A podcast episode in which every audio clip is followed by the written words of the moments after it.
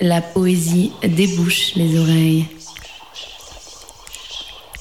Et les bouches sont poésie.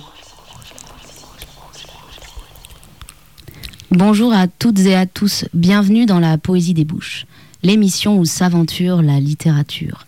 Ce vendredi 8 mars, sur les ondes des femmes.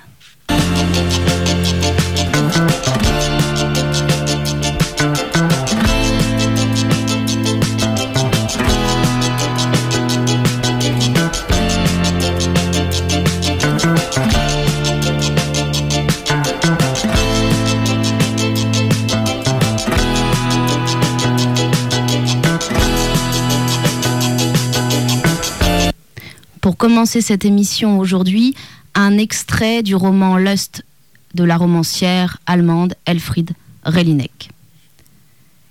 Minuscule de notre point de vue, nous voyons la femme s'évanouir au bout de son chemin. Le soleil est déjà très bas. Gauchement, il s'incline vers les rochers. Le cœur de l'enfant bat ailleurs, et pour le sport. Ce fils de l'homme, l'enfant de la femme, est à vrai dire un lâche. Avec son engin, il s'est esquivé vers la plaine, et on ne l'entend plus depuis longtemps. Maintenant ou jamais, cette femme devrait faire demi-tour. Là-bas, devant, il n'y a plus rien, si ce n'est quelqu'un sur la croix. Grandiose calvaire qui, depuis lors, relègue dans l'ombre tous les autres. Face à une si belle vue, l'on hésite. Faut-il faire arrêt sur image suspendre l'instant à l'infini et renoncer au reste du temps auquel nous avons droit? Les photographies donnent souvent cette impression, mais plus tard, nous sommes tout contents d'être encore en vie et de pouvoir les contempler. C'est qu'il n'est pas possible d'envoyer le temps qui nous reste encore comme un coupon réponse qui nous vaudrait en retour un cadeau de bienvenue. S'il n'était que de nous, tout ne serait qu'éternel commencement et jamais ne cesserait. Les hommes parcourent les champs et veulent rapporter une impression que leurs pieds fatigués auront arraché de hautes luttes au sol. Même les enfants ne veulent qu'exister, et ce le plus vite possible, sur les pistes, à peine sortis des voitures. Innocents, nous respirons.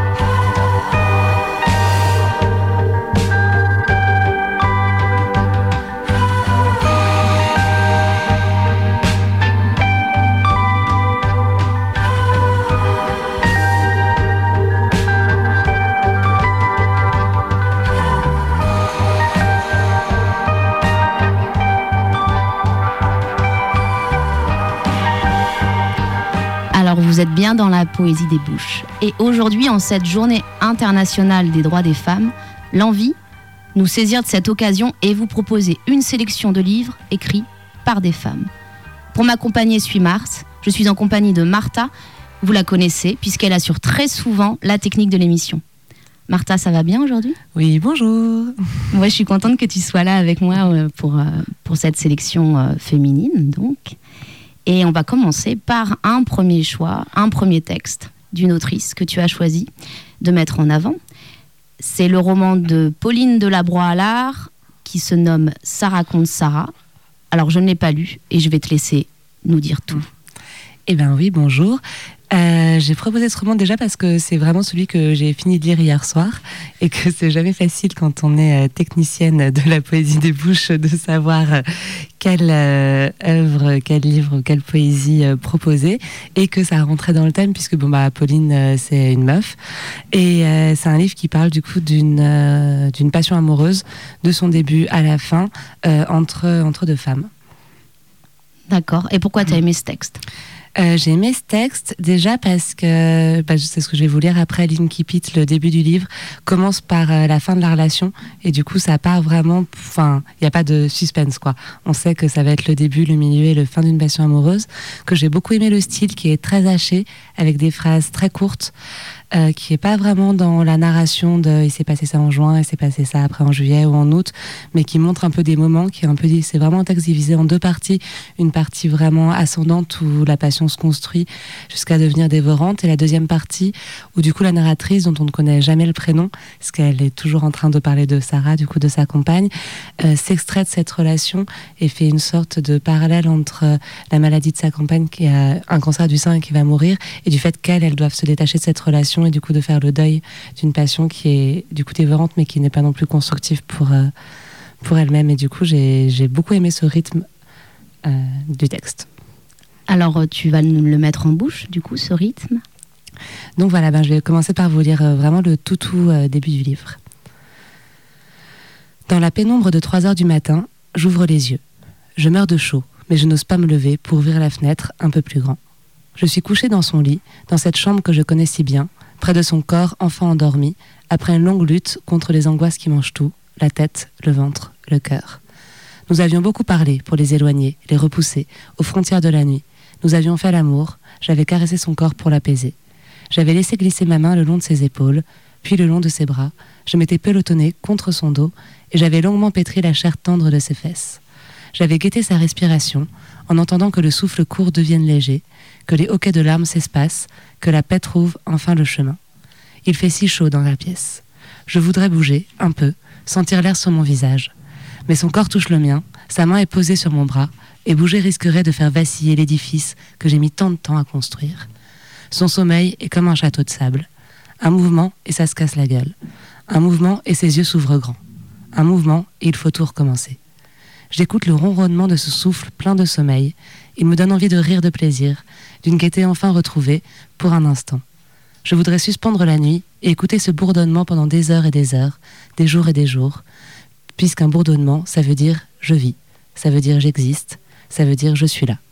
Et moi je suis là aussi, à côté. Mon corps brûlant reste parfaitement immobile. Si ne pas renverser le château de sable de sommeil signifie mourir de chaud, alors je veux bien mourir de chaud. Dehors, dans cette nuit grisâtre que je perçois par la fenêtre, les oiseaux chantent. On dirait qu'ils sont mille, gazouillant et qui mieux mieux, fendant l'air dans tous les sens, comme les plus habiles des pilotes. Cette nuit de chaleur écrasante, c'est leur 14 juillet à eux. Ils font de la voltige aérienne, ils s'en donnent à cœur joie, inventant des figures toujours plus périlleuses. Dans les arbres lointains, des tourterelles banlieusardes saluent de leur tri strident le tout petit matin qui pointe. Je regarde leurs ombres filer contre le ciel sale. Je crève de chaud. J'attends. Je tourne mon visage vers son corps figé, étendu sur le dos, parfaitement nu. Je détaille la finesse de ses chevilles, les os saillants de ses hanches, son ventre souple et délié de ses bras, le rebondi de ses lèvres, qui portent un sourire très léger. J'observe les meurtrissures de la maladie sur ce corps, que j'aime tant, les petits points noirs du ventre, piqués et piqués encore, la cicatrice près de l'aisselle, le trou sous la clavicule. Je regarde son visage tranquille, parfaitement tranquille, son menton fier, même dans le sommeil, ses joues veloutées, la ligne brusque et surprenante que forme son nez, ses paupières mauves, enfin closes. Je regarde son crâne entièrement chauve. Dans la pénombre de 3 heures du matin, je la regarde dormir. Je ne parviens pas, dans cette nuit moite, à détacher mes yeux de son corps nu et de son crâne cireux, de son profil de morte. Merci Martha. Martha. Quelle sensualité dans ce texte, je dirais. Très, très, très. joli. Ouais, beaucoup qui restent. Après, c'est rigolo parce que même si c'est des relations entre deux femmes qui restent très pudiques sur euh, l'homosexualité, qui emploient jamais des termes comme clitoris, enfin, il y a vraiment comme si c'est une passion de personne à personne et que c'est un aspect qui est peu développé, mais il y a toujours beaucoup d'amour et il y a aussi beaucoup d'amour charnel. Oui, c'est très, très joli. Tu as choisi un premier morceau de Vendredi sur mer. Le titre s'appelle La femme à la peau bleue. Pourquoi ce morceau, Martha? Parce que c'est un morceau qui, pour moi, est aussi, euh, je pense, rattaché à des moments festifs et de joie et à des moments vraiment entre copines. Enfin, des choses qu'on peut partager comme ça et euh, que je trouve très dansant. Et que voilà, que le 8 mars, c'est aussi défendre des luttes collectives euh, entre meufs et que je trouve que ça marche très bien pour faire ça. Oui, et toutes les, lug- les luttes collectives entre meufs, pas d'exclusion. Et on écoute ce morceau qui est vraiment très canon. Il était minuit, minuit passé. C'était pas de l'ennui. J'étais un peu fatiguée. J'ai pris un dernier verre et puis une cigarette. Les lumières dansaient, elles éclairaient ses yeux. C'étaient les reflets d'une femme à la peau bleue, d'une femme à la peau bleue. Je suis rentrée tard.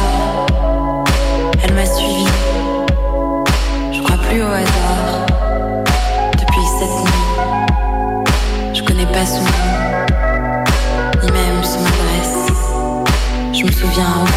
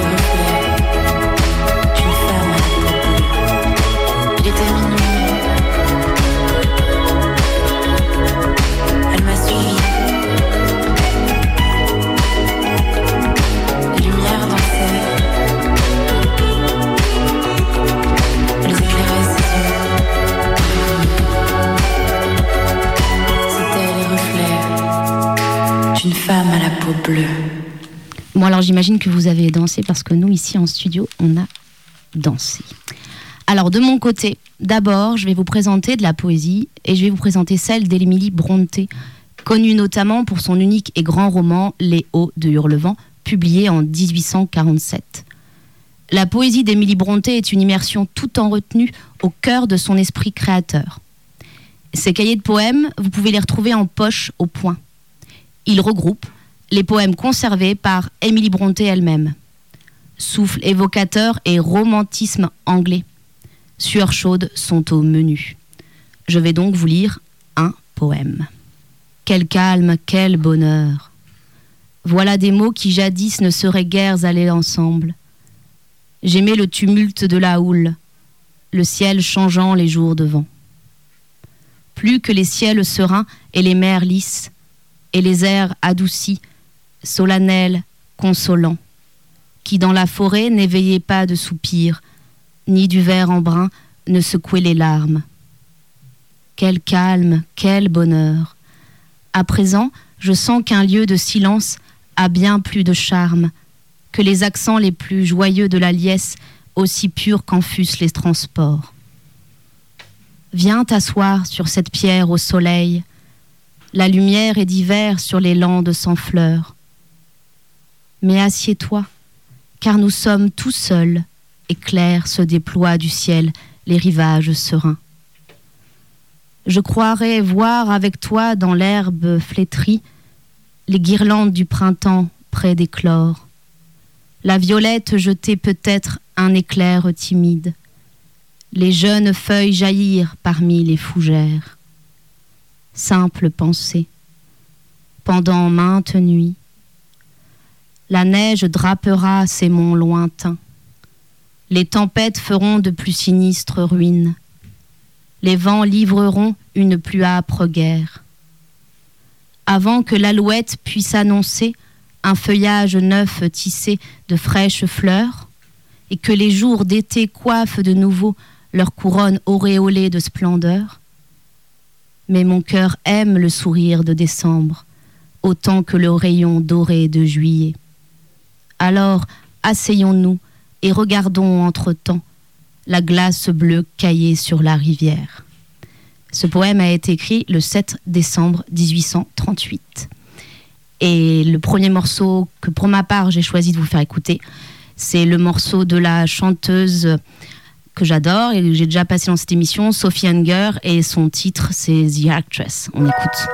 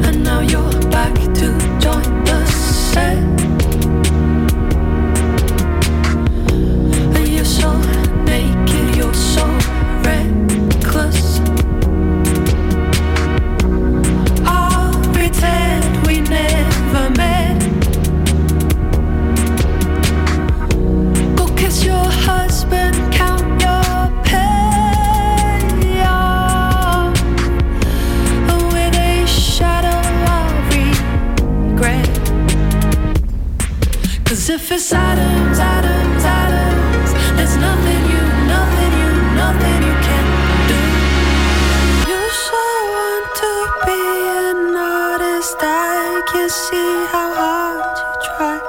If you ever have a night of you can have peace of mind.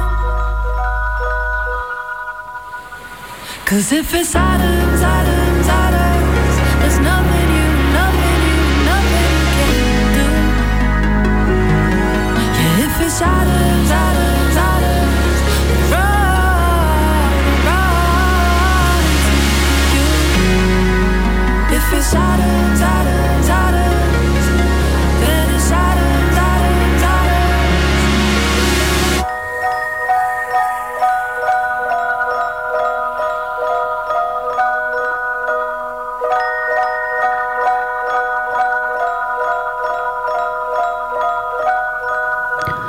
À présent, je vous invite à écouter la voix de la comédienne Anne de Boissy. Quelques minutes de morceaux choisis par ses soins.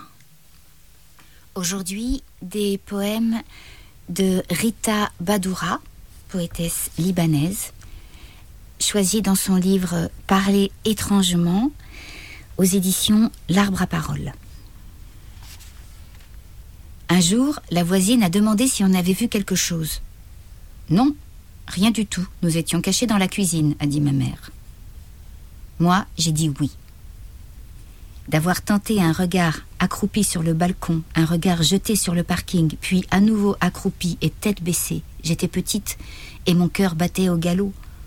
On a vu les miliciens arriver dans leur jeep et jouer dans le parking avec leurs mitraillettes à monter à cheval, à courir aux polices, aux voleurs dans les escaliers. Ma mère, plus tard dans la cuisine, fonce sur moi avec une paire de ciseaux. Je vais te le couper. En arabe, langue, lisan, est un nom masculin. Je vais te la couper, ta langue. Maman a dit qu'on n'a rien vu du tout.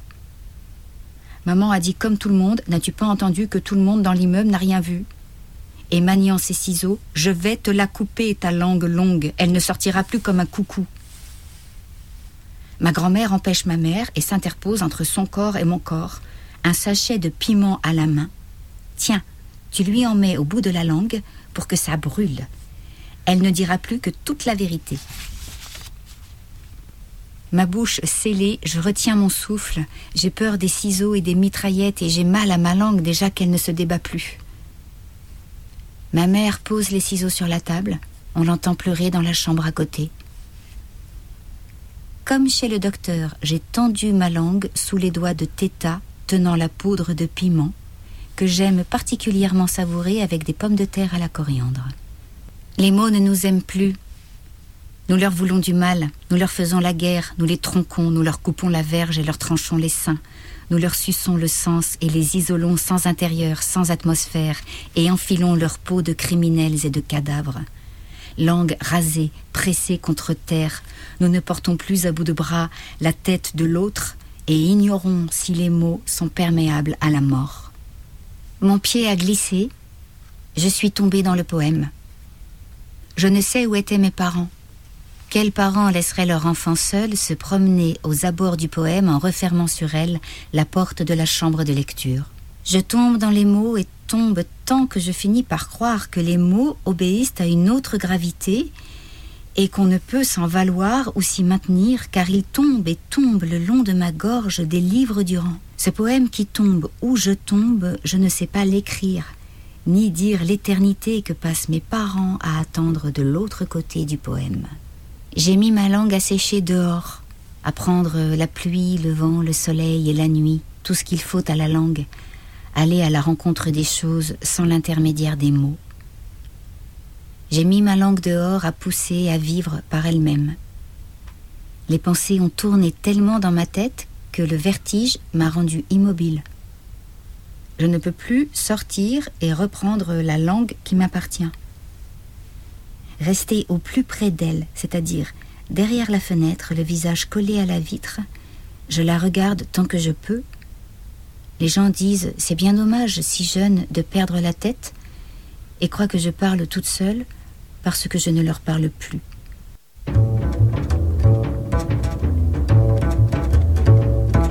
Ce sera tout à fait comme radio. Ce ne sera rien, rien que de la musique.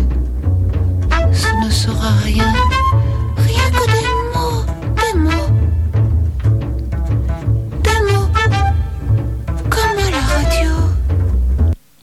nous sommes de retour en studio avec Martha et puis aussi avec Mathieu qui assure la technique aujourd'hui. Martha, le deuxième livre que tu nous invites à découvrir, c'est le fameux, très fameux roman de Virginie Despentes, Baise-moi.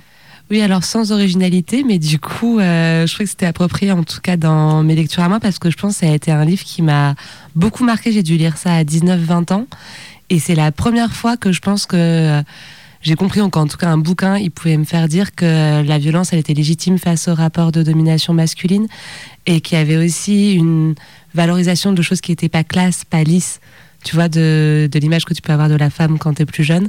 Et c'est quelque chose qui m'a fait vachement de bien aussi de capter qu'on pouvait avoir la rage et que c'était chouette aussi, même si c'était dur. Toi, tu l'as lu, tu étais jeune. Tu m'as dit il y a 10 ans, enfin, tu étais plus jeune, Ouais. je veux dire, donc tu avais une vingtaine d'années.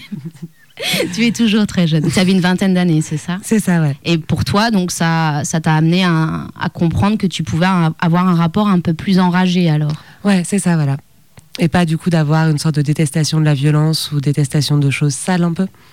Et du coup, c'est un livre qui m'a fait beaucoup de bien, D'accord, très je bien. crois. On t'écoute euh, nous en lire un passage. Alors voilà, j'ai trouvé que c'était hyper dur de trouver un passage parce que j'ai lu ce bouquin il y a plus de 10 ans.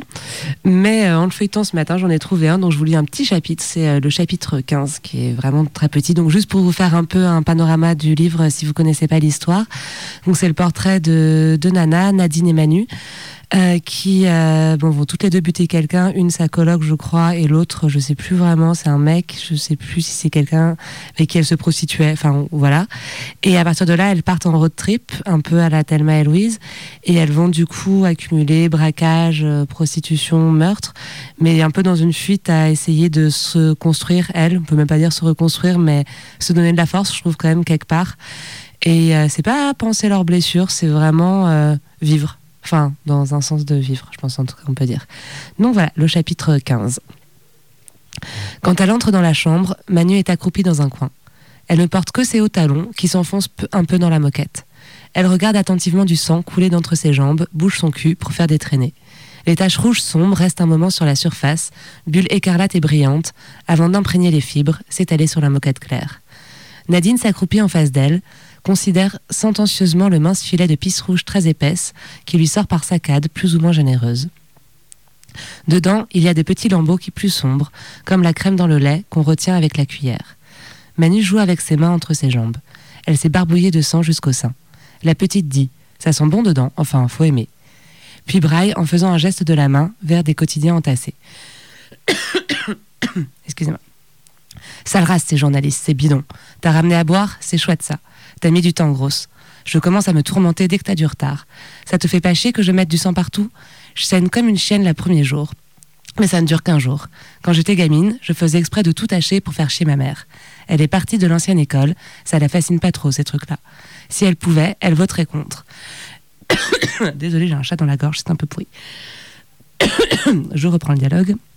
Ça la rendait carrément malade. Après, j'ai gardé le goût. Ce spectacle, merde, ça faisait plaisir à voir. Ça doit faire plaisir à tes petits amis. Je m'écrasais quand même, je faisais ça dans les chiottes. J'ai remarqué que ça faisait rire que moi. Toi, t'es vicieuse et large d'esprit, j'en profite. Puis, il y en a pas tant que ça des mecs qui sont restés avec moi. M'étonne pas. Nadine s'est relevée sans détacher les yeux des taches sur la moquette. Manu se couche sur le dos. Allongée par terre, elle joue avec ses jambes. Elle a les poils du pubis plutôt clairs et le sang se voit bien dessus. Dans les bouquins que Nadine a achetés, il montre en photo comment on démonte un flingue pour le nettoyer. Il donne des noms pour les parties. Face à face, chacune a un bout du lit. Elle passe toute une partie de la journée à retourner les guns dans tous les sens. Manu ne s'est pas rhabillée. Elle laisse des traces ensanglotées partout où elle s'assoit. Elle ra- raconte des scènes de tir qu'elle a vues au cinéma. En parlant, elle vise des trucs dans la pièce. C'est comme si la main était faite pour tenir un flingue. Métal contre sa paume, évident, ce qui manquait au bras. Merci Martha. Ça va la voix? Ça va, j'ai juste à mettre travers, je crois. Bon. Je te laisse un petit moment parce que c'est le moment du second morceau euh, que tu as choisi.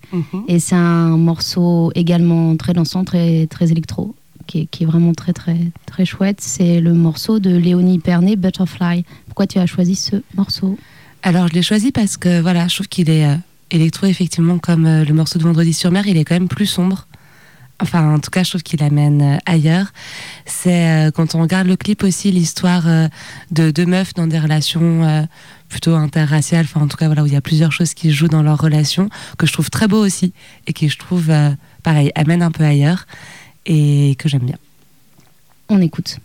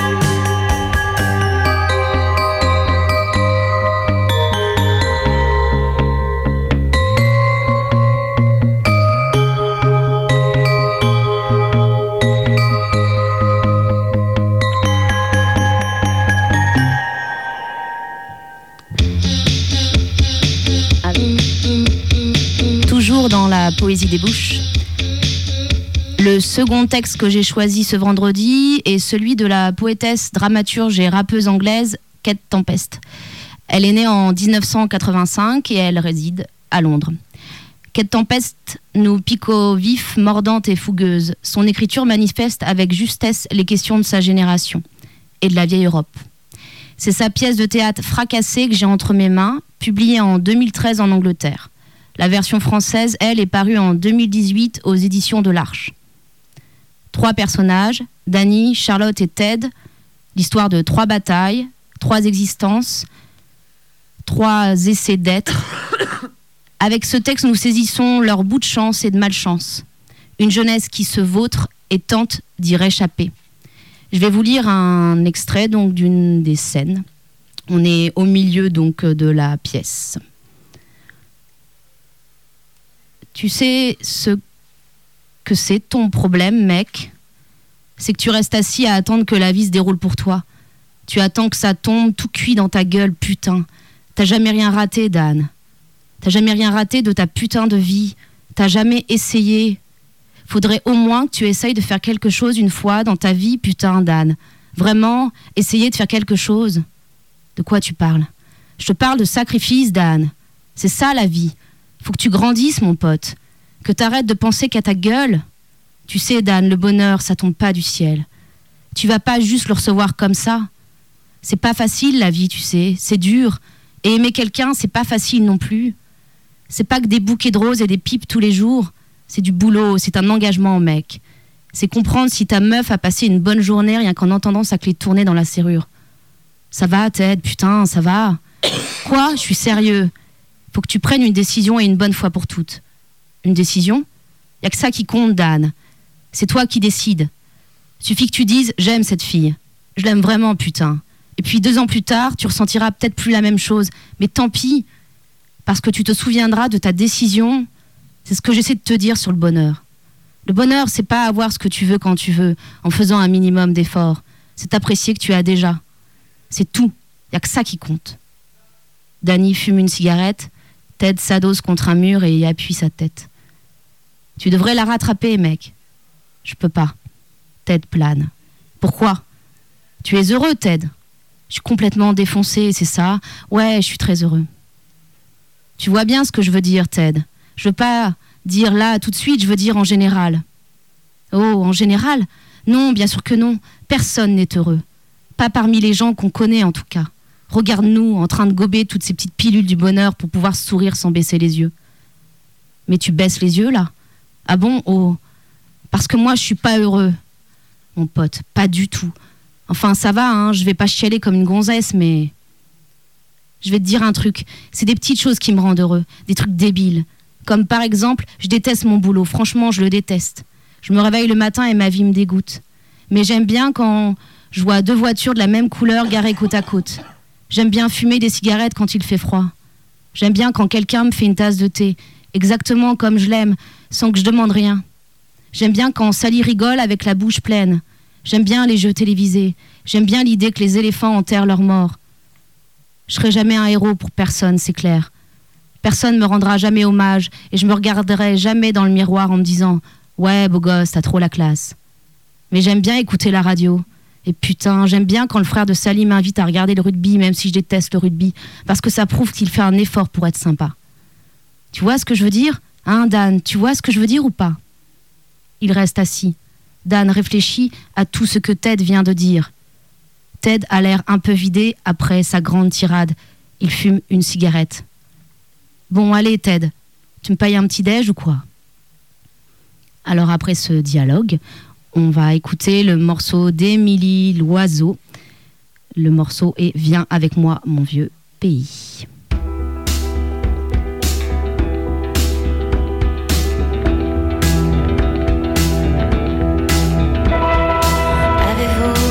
Avez-vous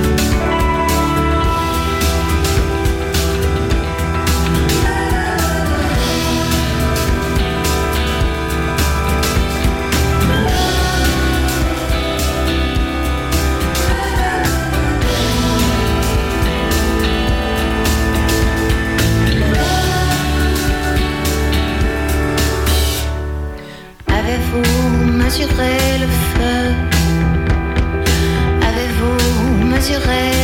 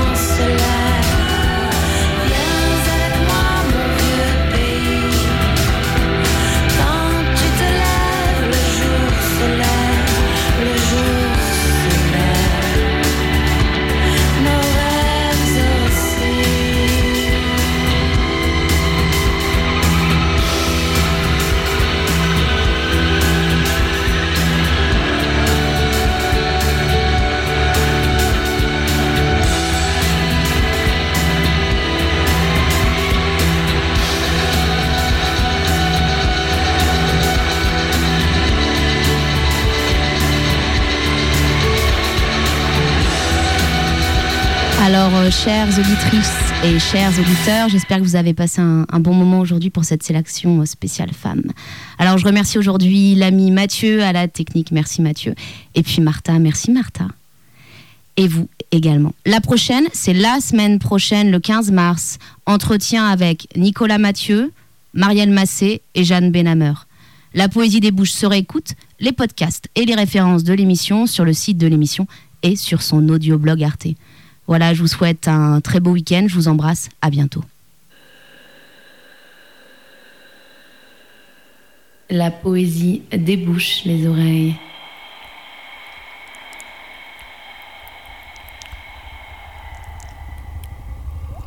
Y a-t-il plus céleste que cela?